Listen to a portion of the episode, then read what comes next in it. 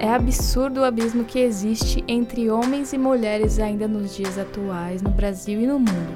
A história da sociedade revela essa diferença na luta das mulheres pelos direitos mais básicos.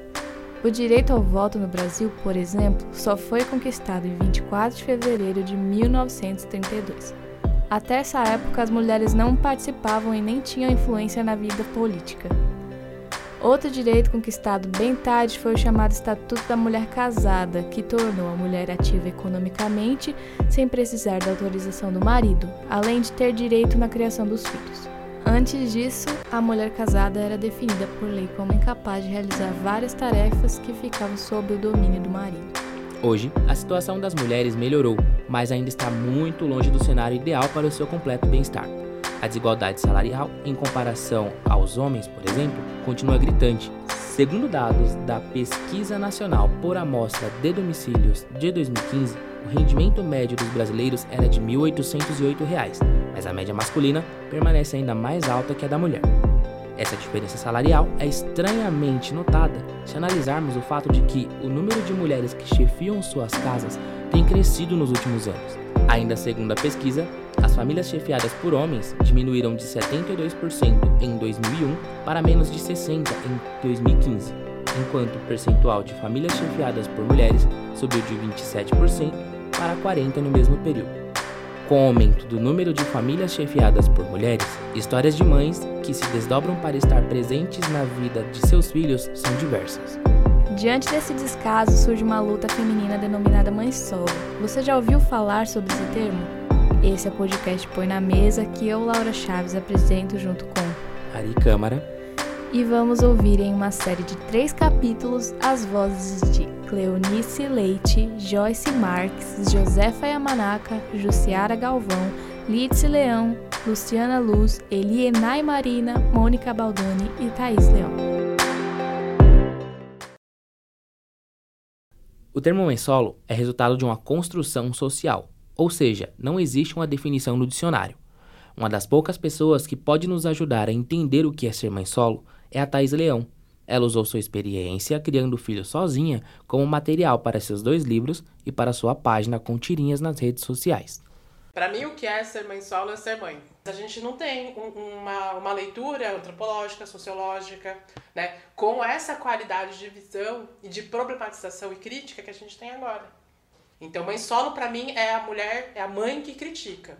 É a mãe que não está satisfeita, que ela não está. Ela se sente aprisionada dentro desse papel de maternidade e, e que sabe que é uma prisão. Ela pode não saber o que fazer com isso, ela pode até, até de fato nem criticar, né? Mas é, ela, ela se incomoda. É a mãe que vive o incômodo de ser mãe. Uma discussão que se tem hoje é sobre a utilização do termo mãe solo. Afinal, existe diferença entre mãe solo e mãe solteira? Para tirar essa dúvida, nós ouvimos a Lidice Leão, jornalista que hoje se dedica à causa feminista em seu programa de rádio e em sua coluna no Jornal do Brasil, além de ser mãe da Luísa e do Gabriel. Sem dúvida, porque aquela porque só pelo, pela questão, né? Porque aí tem uma, uma questão histórica, né? Que esse termo mãe solteira, que eu não sei de quando data, né? Quando começou essa, essa classificação, mas sempre foi usado como um termo preconceituoso, né? Era um termo, era, era praticamente um xingamento para a mulher. Ah, essa daí é mãe solteira, ah, essa daí é mãe solteira. Embora, assim, é, é, na questão etimológica, pela a formação né, do termo, não tem nada a ver. É mãe e é solteira, ok. Mas o, ele ganhou um simbolismo muito, muito pejorativo, né? Então eu acho que quando é, é, a mulher conseguiu é, fazer essa mudança, né, do termo mãe solteira para mãe solo, que assim, que é a mãe só, né? Ela decide ser mãe independentemente de ter um, um, companheiro, um marido, ou um namorado, ou uma companheira, ou uma, ou uma mulher, ou uma namorada, é, eu acho que é, eu acho que é positivo, é, porque é um, embora tenha o mesmo significado, ele não carrega todo esse simbolismo pejorativo, negativo e ofensivo, né? E eu acho que é assim, e a mulher ter conseguido. Hoje em dia é muito é, é difícil você ouvir mãe solteira né? Então, hoje em dia as pessoas falam mãe solo. Então, aí entra a questão da, da do poder da mulher, que ela está conseguindo realmente ter voz, né? Porque foi a mulher nos meios de comunicação e ou de boca em boca, ou nas universidades, ou nas entidades, né? É, na, nos movimentos sociais, que foi colocando esse termo e que foi o, o termo realmente pegou, né? Ainda uhum. bem.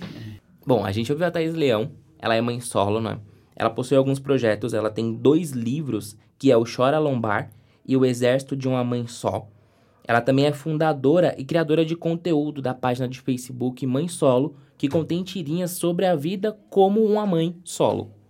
Exatamente. A Thaís dedica todo esse, esse período dela à causa é, social, né? E luta feminista, mãe solo. E ela iniciou isso como, na verdade, uma expressão de que ela não estava satisfeita no lugar de mãe e que ela se sentia aprisionada nisso.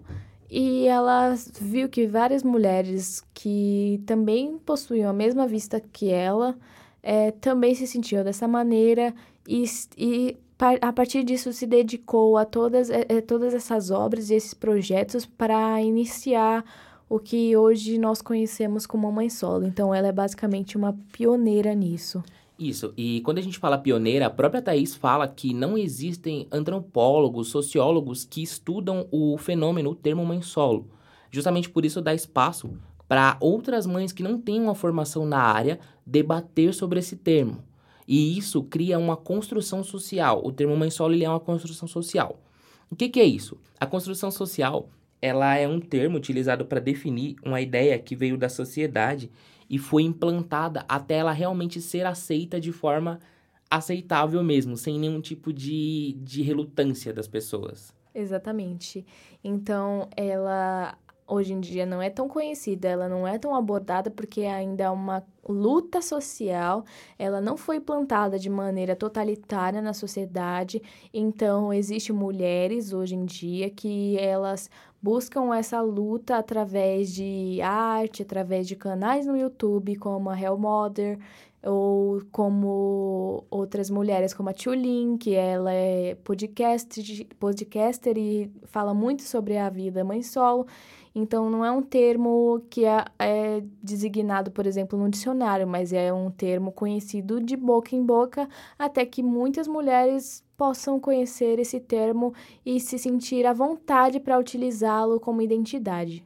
Sim, e é importante falar que as mães, elas têm que usar esse termo é, de forma mais confortável, justamente para que é, não ocorra esse preconceito que a gente tem hoje.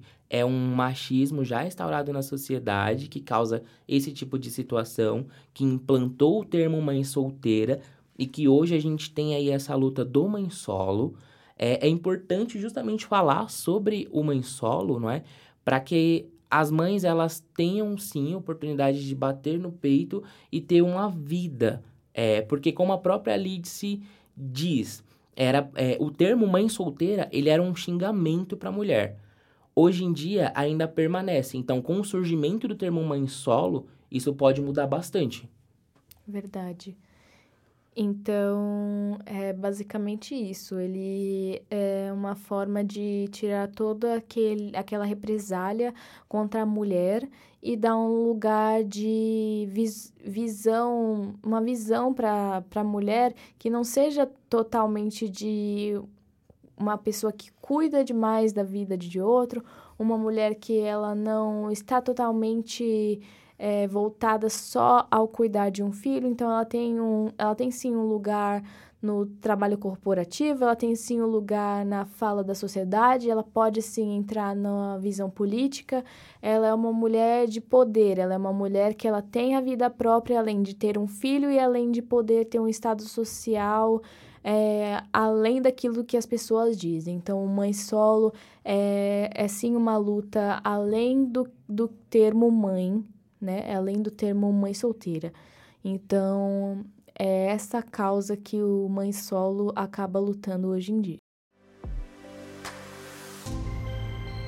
Esse foi o primeiro de três episódios do podcast Põe na Mesa. Esse projeto faz parte do TCC da turma de jornalismo da Universidade AMB Morumbi, sob orientação do professor Vanderlei Dias e do professor Chico Bicudo.